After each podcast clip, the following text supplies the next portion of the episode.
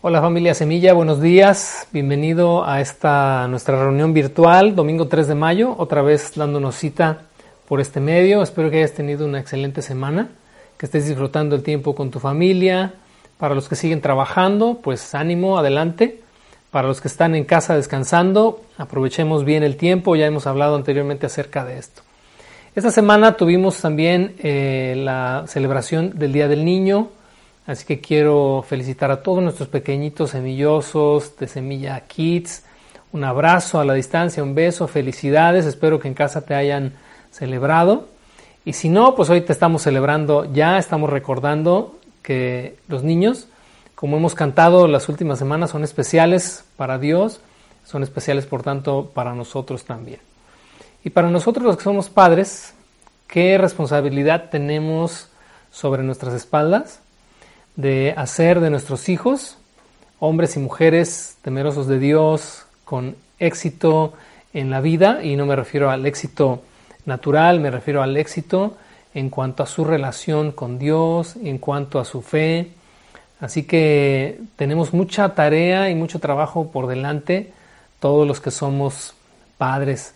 Y bueno, pues precisamente el día de hoy quisiera que vayamos a nuestras Biblias, a Génesis capítulo 25 en esta ocasión, y vamos a ver un poquito de la historia de Abraham ya en sus últimos años, y lo vamos a ligar con el capítulo 26, que es eh, de alguna forma ya la historia no de Abraham, es la historia de Isaac, pero vamos a ver todavía la influencia y la huella de Abraham en la vida de este su hijo de la promesa llamado Isaac.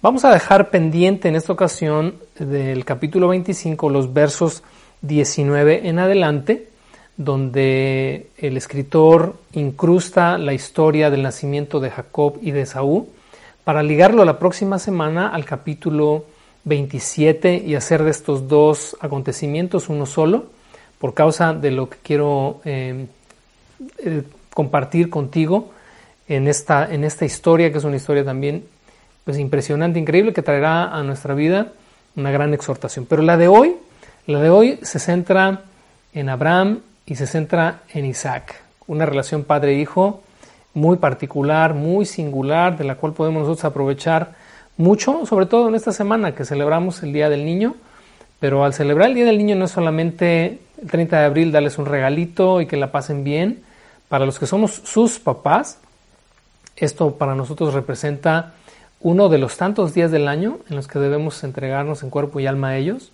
con la finalidad de que Dios cumpla en ellos su propósito. Vamos a orar. Señor, te damos muchas gracias en esta mañana por darnos esta oportunidad una vez más de reunirnos de esta forma. Muchas gracias porque nos has guardado y has ah, estado con nosotros y nos has acompañado a través de todo este proceso que, que pues ya, ya se siente largo y, que quizás todavía en el resto de las semanas que tenemos por delante bajo esta misma condición, te pedimos nos ayudes, nos ayudes a ser pacientes los unos con los otros y también a ser pacientes en cuanto a las cosas que, que estamos dejando pendientes en nuestro diario vivir, Señor. Guárdanos, danos dirección y que esta mañana tu palabra alumbre nuestros corazones. Nos encomendamos a la dirección de tu Espíritu Santo. En el nombre de Cristo Jesús nuestro Señor. Amén. Bueno, vamos al capítulo 25 eh, del libro de Génesis y vamos a dar lectura a los primeros seis versículos. ¿Qué tenemos allá? Dice así, Abraham tomó otra mujer cuyo nombre era Setura, la cual le dio a luz a Simram, Joxán, Medán, Madián, Isbac y Sua. Y Joxán engendró a Seba y a Dedán, e hijos de Dedán fueron Asurim, Letusim y Leumim. E hijos de Madián, Efa, Efer, Anok, Ávida y Elda. Todos estos fueron hijos de Setura. Y Abraham dio todo cuanto tenía a Isaac, pero los hijos de sus concubinas dio a Abraham dones y los envió lejos de Isaac su hijo, mientras él vivía, hacia el oriente, a la tierra oriental. El, eh, la enseñanza del día de hoy la vamos a dividir en tres secciones. Y el tema de la lección de hoy es prepara la siguiente generación. Tu responsabilidad y mi responsabilidad como padres y sobre todo como padres creyentes es hacer que la generación que tenemos por delante, es decir, nuestros hijos, sea una generación mejor de la que nosotros fuimos. Por, por alguna razón, hace tiempo ya, y vino a mi mente esta, ¿qué te pudiera decir? No idea, porque no creo que sea simplemente una idea, pero vino a, mi corazón esta necesidad de que mis hijos tengan que avanzar o tengan que ir un poco o de ser posible mucho más lejos de lo que mi padre me empujó o me lanzó a mí. Y creo que mis hijos tendrán, y espero que lo, que lo puedan realizar, esa misma tarea de que sus hijos vayan mucho más allá de lo que ellos pudieron haber llegado o a donde yo les pude haber impulsado con la ayuda y el favor de Dios. Creo que esta tendría que ser, de alguna manera, el reto o el desafío en toda familia. Y en, estos tres puntos que quiero hoy mostrarte a través de la lectura de, de este pasaje, el primero es que no puedes dar lo que no tienes. En esos primeros versos del capítulo 25 vemos a Abraham que después de sus 140 años, en estos últimos 35 años de vida, se vuelve a casar, vuelve a contraer nupcias, en este caso con una mujer llamada Setura, de la cual le nacen seis hijos. Tenemos aquí sus nombres y algunos de los descendientes de, algunos de ellos. Pero el verso 5 es muy importante para entender esto de lo que hoy quiero compartirte. Que en cuanto a Isaac, dice que Abraham dio todo lo que tenía. Y dice, añade el verso 6, pero a los hijos de sus concubinas, es decir, al hijo de Agar, su esclava, y a los hijos de Setura, a estos otros siete, dice que solamente dio dones o regalos, alguna especie como de herencia inferior, quizás sería la mejor eh, forma de entender estos dones, y dice que los envió lejos de Isaac su hijo, al menos mientras él vivía. Como estamos hoy hablando acerca de una paternidad responsable de alguna forma, y, queremos ver en Abraham o identificar en Abraham un padre responsable y, entender el contexto en el cual está escrito este pasaje, no pudiéramos pensar que el hecho de que Abraham enviara lejos a estos seis hijos suyos, a Ismael ya lo había enviado lejos tiempo atrás, ya lo leímos en los capítulos anteriores, no significa que Abraham fue un padre irresponsable. ¿Recuerdas aquel día cuando Sara le dijo a Abraham, corre a esta esclava y a su hijo porque no ha de heredar junto con Isaac? Dice la escritura que esto fue un pesar para Abraham porque también Ismael era su hijo, también le amaba, también fue un padre responsable para con él. Sin embargo, como la temática acá es la promesa, un linaje eh, que viene desde Abraham y que, y que llega hasta nuestro Señor Jesucristo, es decir, hay algo mucho más importante que el tema familiar simplemente acá. En este entendimiento de Abraham, el verso 5 dice que todas sus baterías, todas sus energías, todas sus fuerzas, toda su agenda de este hombre patriarca fueron sobre Isaac. ¿Por qué? Simplemente porque él era el hijo de la promesa. Pero trayéndolo nosotros a la práctica o trayéndolo a nosotros para poder extraer nosotros alguna enseñanza de todo esto, como te decía, el primer punto es que no puedes dar lo que no tienes. Dice el verso 5 que Abraham le dio a Isaac todo lo que tenía. Nosotros como padres tenemos una gran responsabilidad para con nuestros hijos. Y es equiparlos completamente para que puedan cumplir el propósito por el cual vinieron al mundo.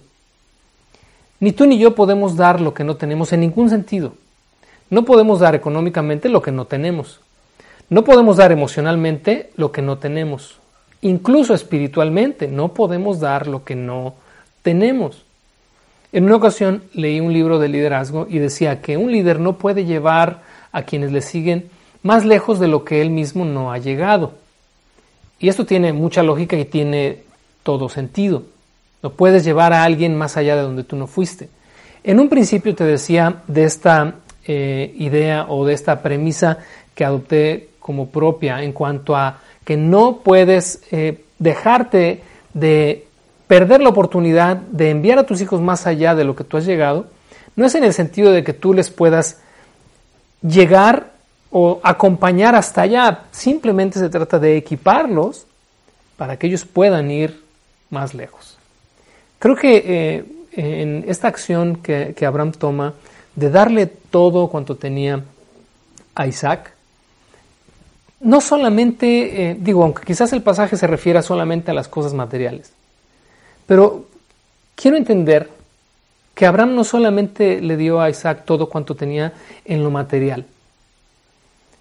Abraham entendía claramente que sobre su hijo Isaac pesaba también esta responsabilidad de ser el hijo de la promesa y de continuar un linaje que tendría implicaciones no solamente en este mundo y en este tiempo, sino eternas.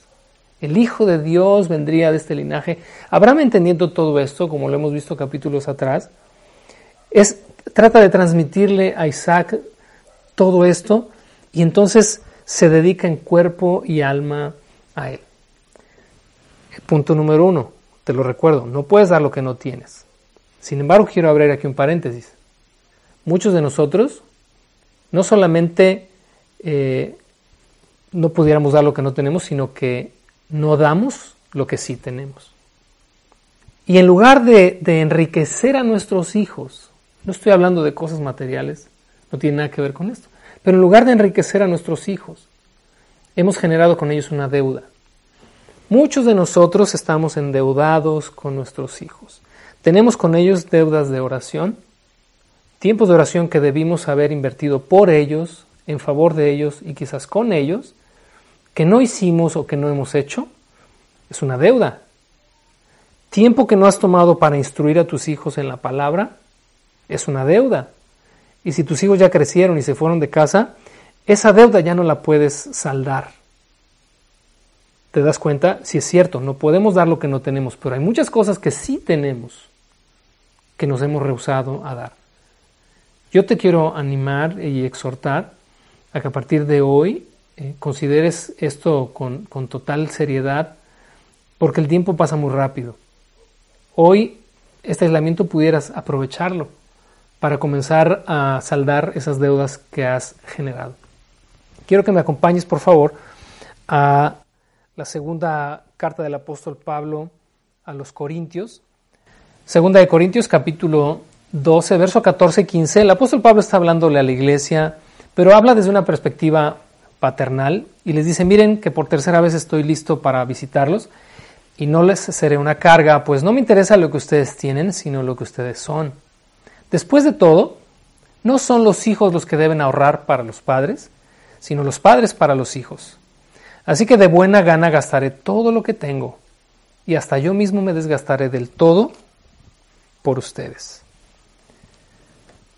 Es la mejor herencia que puedes dejarle a tus hijos, enriquecerlos y equiparlos para que cumplan el propósito por el cual Dios les creó y les permitió nacer en tu hogar. Vamos al punto número 2. Quiero que me acompañes de regreso a Génesis capítulo 25, por favor, y vamos a dar lectura a los versos 7 en adelante. Y esos fueron los días que vive Abraham, 175 años. Y exhaló el espíritu y murió Abraham en buena vejez, anciano y lleno de años, y fue unido a su pueblo. Y lo sepultaron Isaac e Ismael sus hijos en la cueva de Macpela, en la heredad de Efrón, hijo de Soar Eteo, que está enfrente de Mamre, heredad que compró Abraham a los hijos de Het. Allí fue sepultado Abraham y Sara su mujer. Y sucedió, después de muerto Abraham, que Dios bendijo a Isaac su hijo. Y habitó Isaac junto al pozo del viviente que me ve. El punto número dos que quiero hoy compartir contigo tiene que ver con que tu bendición es la mejor herencia que puedes heredarle a tus hijos. Por favor, subraya esto en tu mente y en tu corazón. Tu bendición, la bendición que reposa sobre ti, es la mejor herencia que puedes heredarle a tus hijos. En el libro del Éxodo, el capítulo 20, el famoso capítulo de los diez mandamientos, cuando el Señor habla acerca de la idolatría y, de, lo, de, las, de las agravantes que la idolatría tiene delante de Dios, Dios le dijo a Moisés, ¿por qué yo soy el Dios fuerte, celoso, que visita la maldad de los padres sobre los hijos hasta la tercera y cuarta generación de los que me aborrecen, pero que hago misericordia a mil generaciones de los que me aman y guardan mis mandamientos? La escritura está llena de principio a fin de historias en las que hombres no hicieron otra cosa más que heredar maldición a sus generaciones. Pero también hay muchísimas historias, como esta que estamos leyendo, de hombres que dejaron un legado de bendición para sus hijos. Yo espero que sea tu caso, de verdad, oro que sea tu caso, que tú estés viviendo bajo la bendición de Dios, honrando a Dios, amando a Dios con todo tu corazón, para que el día que ya no estés, para que el día que des tu último suspiro, ese día la bendición que reposa sobre ti recaiga ahora sobre tus hijos y a sus vez ellos puedan también heredarla a sus hijos. Eso sería maravilloso. Pero fíjate acá lo que, lo que acabamos de leer. Dice que el día que Abraham murió, Dios bendijo a Isaac. La bendición de Dios fue trasladada de este hombre, el patriarca Abraham, tal cual a su hijo. Quiero que me acompañes al capítulo 26. Te decía que íbamos a, ver dos capítulos en esta ocasión. Y en el capítulo 26, a partir del verso 3 y hasta el verso 5, Fíjate lo que Dios le dijo a Isaac. Se le apareció el Señor y le dijo, no desciendas a Egipto, habita en la tierra que yo te diré. Habita como forastero en esta tierra y, número uno, estaré contigo. Número dos, te bendeciré porque a ti y a tu descendencia daré todas estas tierras. Número tres, confirmaré el juramento que hice a Abraham tu padre.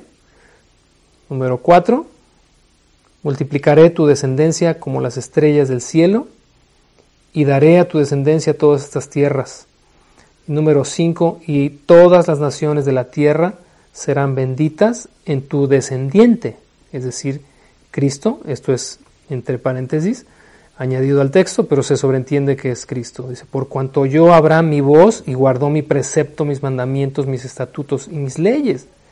Observas esta, esta, esta dinámica entre Dios y estas dos generaciones, la conexión que hay entre Abraham y Isaac, Abraham no tuvo que hacer nada más que honrar a Dios, guardar sus leyes, sus mandamientos, sus ordenanzas.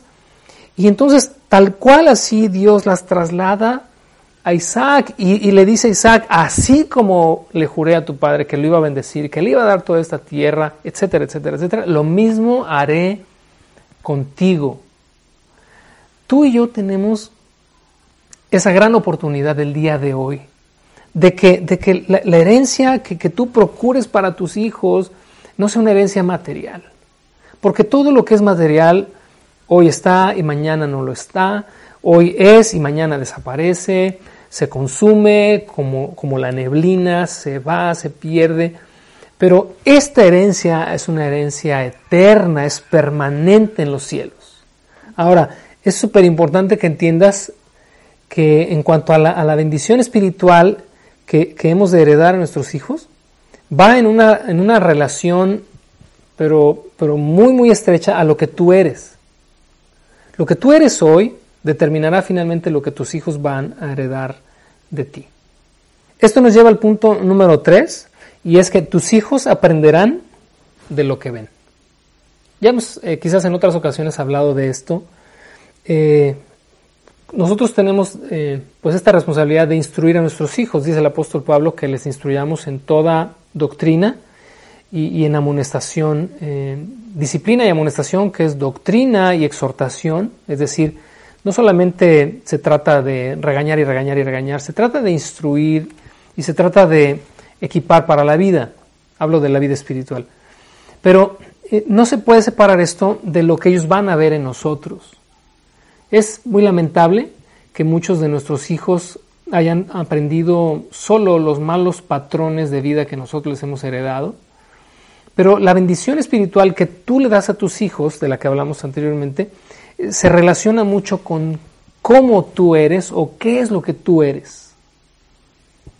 Volviéramos al punto uno, no puedes dar lo que no tienes, así que lo que tú eres, en gran medida es lo que serán tus hijos. Yo quiero que veamos aquí en el capítulo 26 eh, algunas de estas cosas y, vamos a ver, como te decía, ya Abraham ya, ya murió y, vemos años después, porque el capítulo 26 son, son bastantes años después de su muerte, eh, vemos en el capítulo 26 cómo la, las pinceladas de, la, influencia de Abraham sobre Isaac siguen presentes en la vida de este, este su hijo.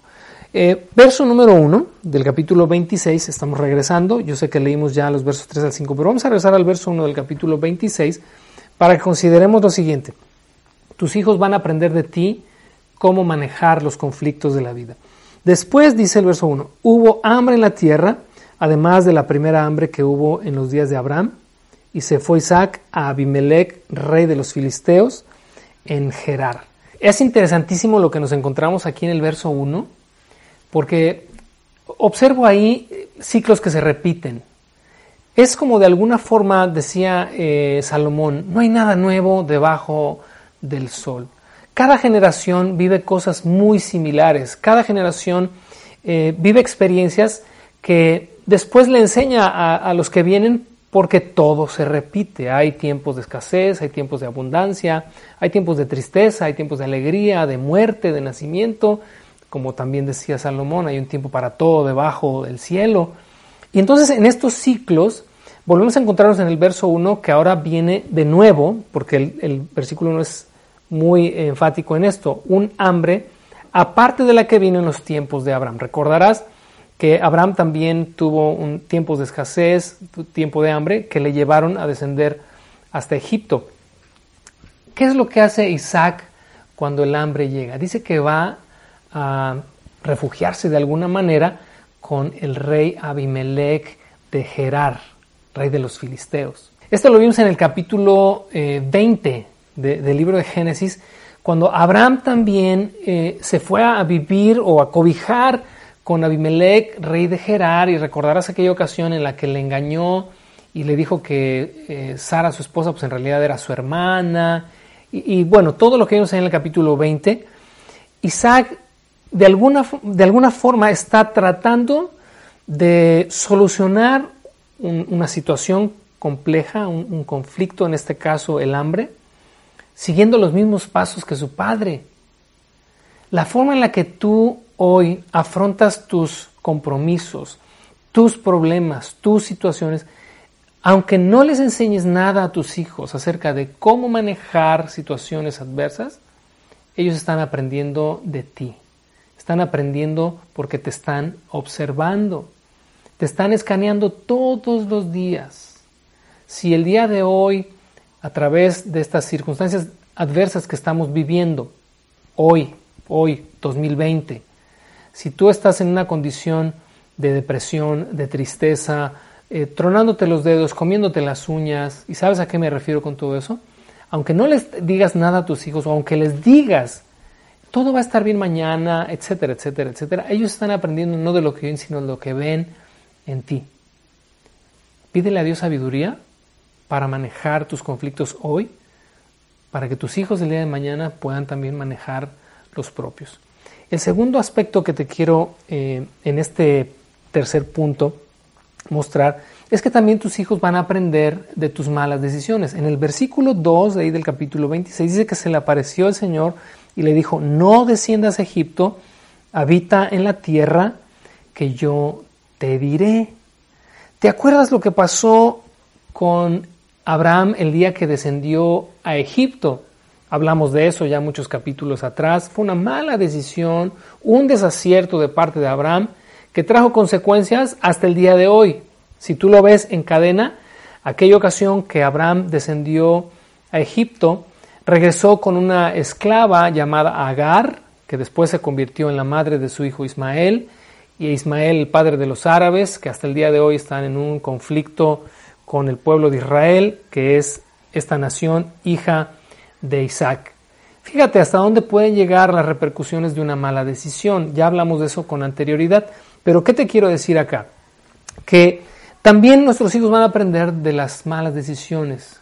Si tú sabes canalizar las cosas que vives y las experiencias que vives negativas y puedes hablarlas con ellos y puedes compartirlas con ellos para que el día de mañana no cometan los mismos errores, harás muy bien. No trates de parecer don perfecto o doña perfecta. Somos seres humanos y nos podemos equivocar, pero qué bueno sería que tuviéramos esta actitud de compartir con nuestros hijos estas malas experiencias para que ellos también aprendan. Aquí, ¿qué es lo que sucede? Que quizás Isaac está considerando descender a Egipto. Dios en su omnipotencia y en su omnisciencia y en su amor ahora por este muchacho, bueno ya este hombre Isaac, le evita transitar por las malas decisiones que también transitó su padre. Confiemos en que también Dios hará lo mismo con nuestros hijos. Si nosotros somos determinados en honrar a Dios, Dios también se encargará de ellos. Los que tenemos hijos fuera de casa o los que tienen hijos que ya se han casado, confía que Dios también les va a guardar y les va a librar. Tú haz tu parte, deja que Dios también intervenga y haga la suya. Un tercer aspecto también es que los hijos van a aprender de tus patrones de conducta. Ahí mismo en el capítulo 26, en los versos del 6 al 11, leemos lo siguiente. Habitó pues Isaac en Gerar, y los hombres de aquel lugar le preguntaron acerca de su mujer, y él respondió, es mi hermana, porque tuvo miedo de decir, es mi mujer, pensando que tal vez los hombres del lugar lo matarían por causa de Rebeca, pues ella era de hermoso aspecto. Sucedió que después que él estuvo allí muchos días, Abimelech, rey de los filisteos, mirando por una ventana, vio a Isaac que acariciaba a Rebeca, su mujer. Y llamó a Abimelech a Isaac y dijo, He aquí, ella es de cierto tu mujer. ¿Cómo pues dijiste es mi hermana? Isaac le respondió, porque dije, quizá moriré por causa de ella. Y Abimelech dijo, ¿por qué nos has hecho esto? Por poco hubiera dormido alguno del pueblo con tu mujer, y hubieras traído sobre nosotros el pecado. Entonces Abimelech mandó a todo el pueblo diciendo, el que tocare a este hombre o a su mujer, de cierto morirá. ¿Qué tenemos aquí? Tenemos a Isaac repitiendo un patrón de conducta familiar.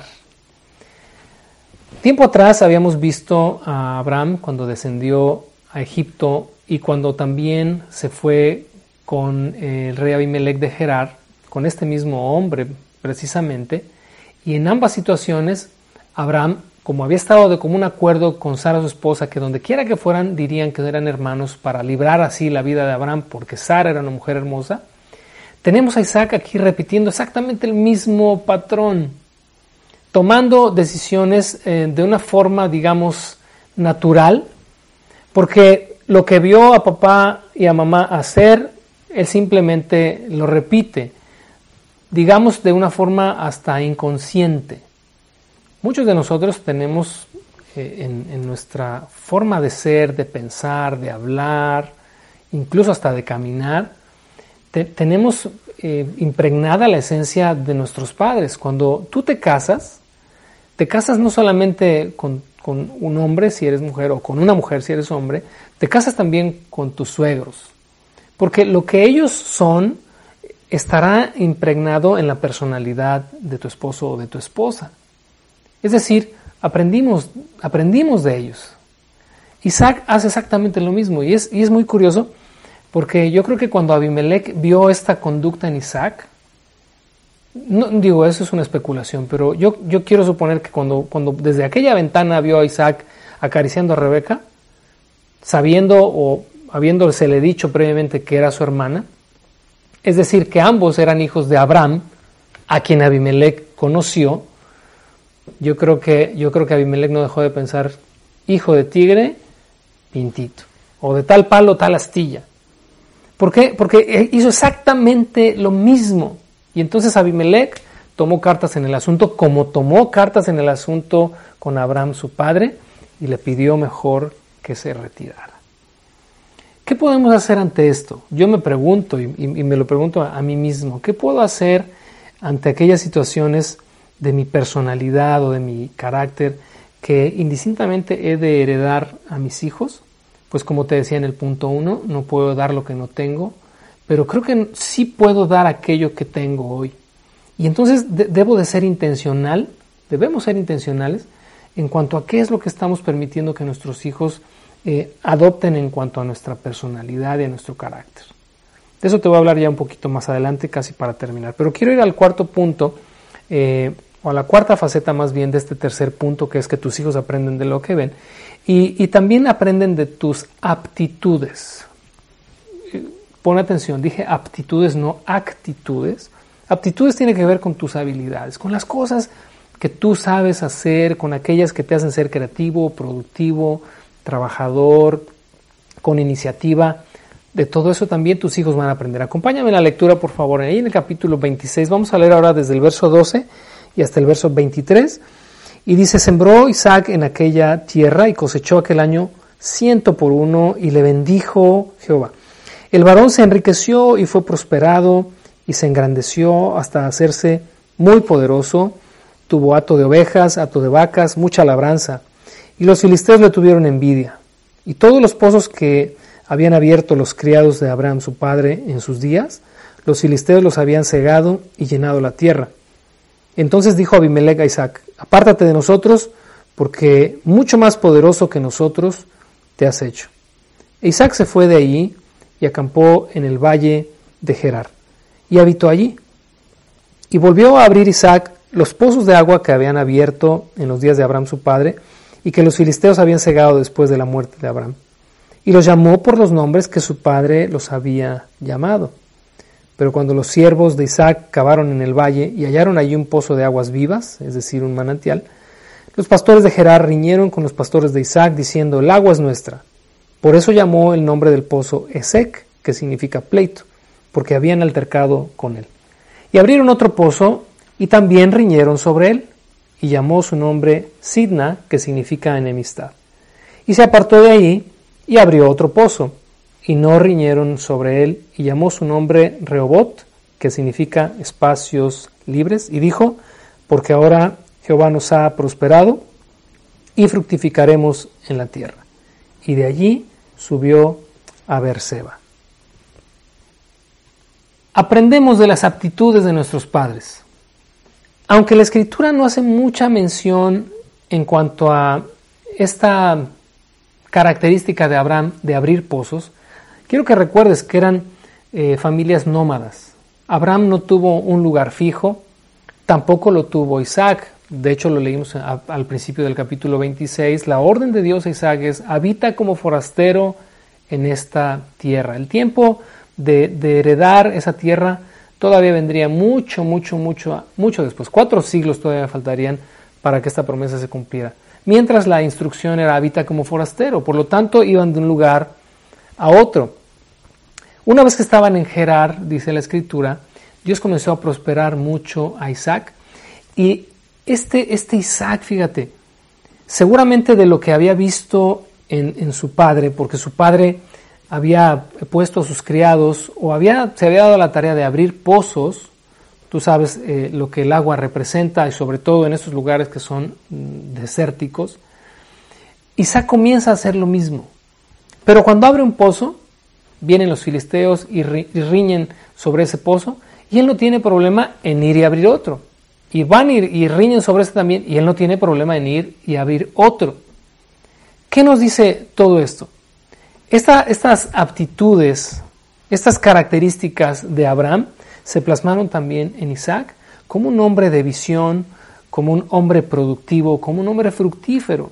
Abraham contaba con la bendición de Dios, pero no por eso era un flojo o un perezoso. Isaac contaba también con la bendición de Dios, pero no dejó de ser un hombre productivo, un hombre de iniciativa, un hombre de visión. Padre de familia, hoy me dirijo especialmente a ti, varón de la casa. Tienes la gran, gran responsabilidad de ser un hombre emprendedor, un hombre visionario, un hombre productivo, un hombre responsable con sus compromisos, un hombre que saca la casta, un hombre que da la cara por su familia, un hombre que suple todas las necesidades del hogar. El apóstol Pablo habla de esto y dice que aquel que no provee para los de su casa, dice, es peor que un incrédulo y ha negado la fe. Subraya esto, peor que un incrédulo y ha negado la fe. Tenemos como, como padres, como hombres responsables de casa, y bueno, si en tu casa no hay un varón, eh, madre de familia, pues tú adquieres también esta responsabilidad para con tus hijos, porque en la medida en la que tú seas un hombre o una mujer que saque adelante el hogar en todos los sentidos, eso vas a heredar también a tus hijos.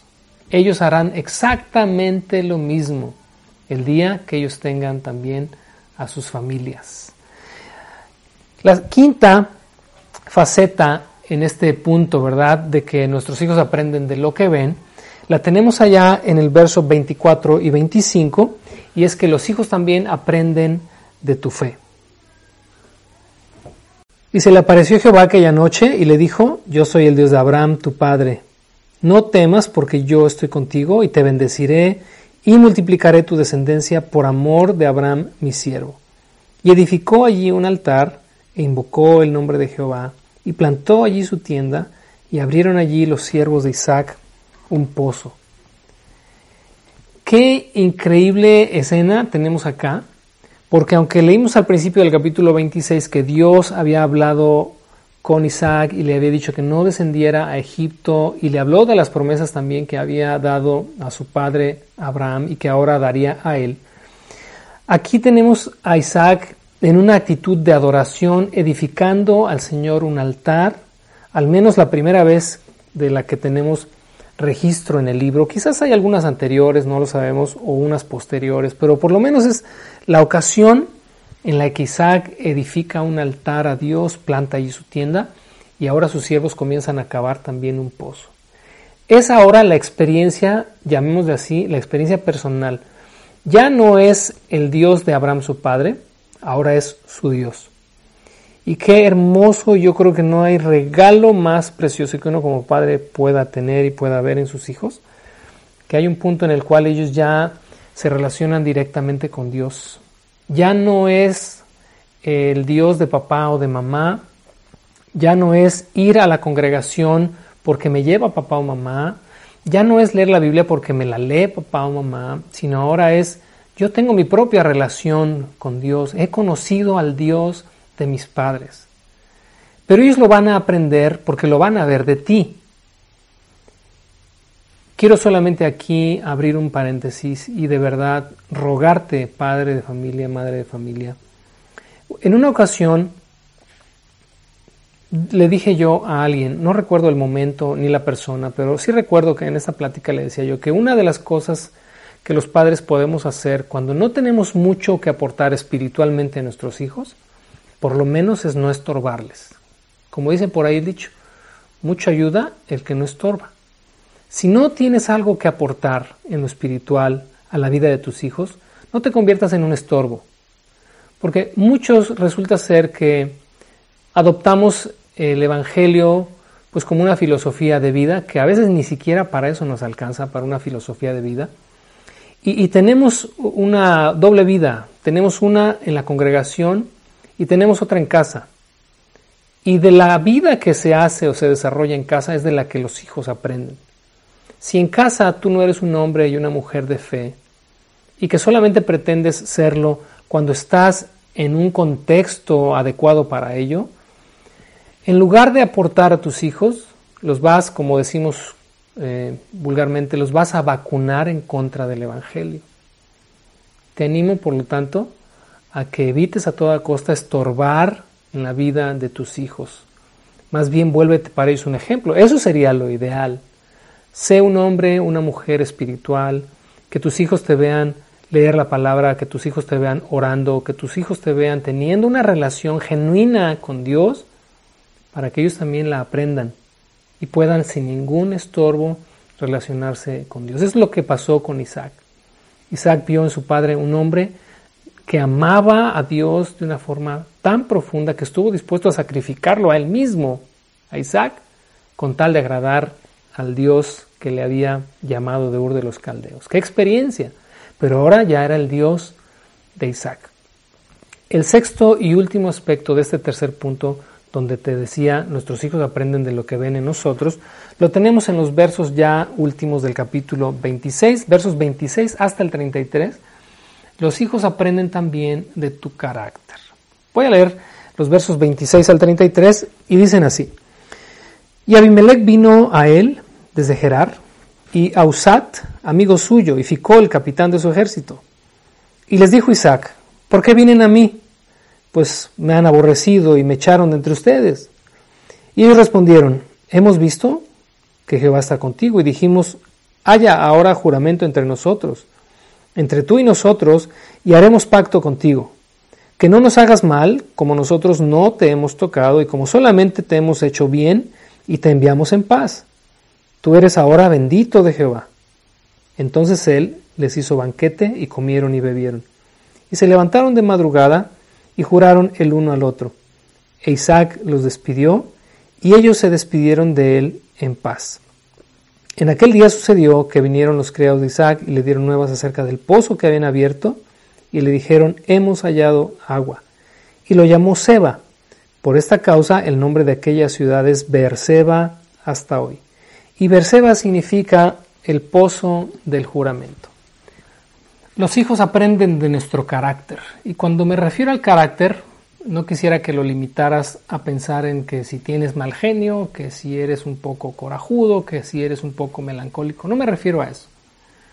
Me refiero al carácter en cuanto a cómo afrontas tus compromisos. En el capítulo 21 del libro del Génesis vimos también a Abraham haciendo un pacto con este mismo hombre Abimelech. Había sucedido allá también un pleito por un pozo y Abimelech había observado lo mismo que observó en Isaac, que Dios estaba con Abraham. Y entonces Abimelech le hizo jurar a Abraham que tendría misericordia de él y de sus hijos, que estarían en paz por generaciones. Y Abraham hizo un juramento aquel día. En esta ocasión, las circunstancias son más o menos similares. El pleito por los pozos, eh, Isaac ya se había alejado lo suficiente, ya estaba en Berseba. Pero Abimelech viene también a él porque reconoce que Dios está con Isaac, así como estuvo con Abraham su padre, y quiere entrar en pacto con él.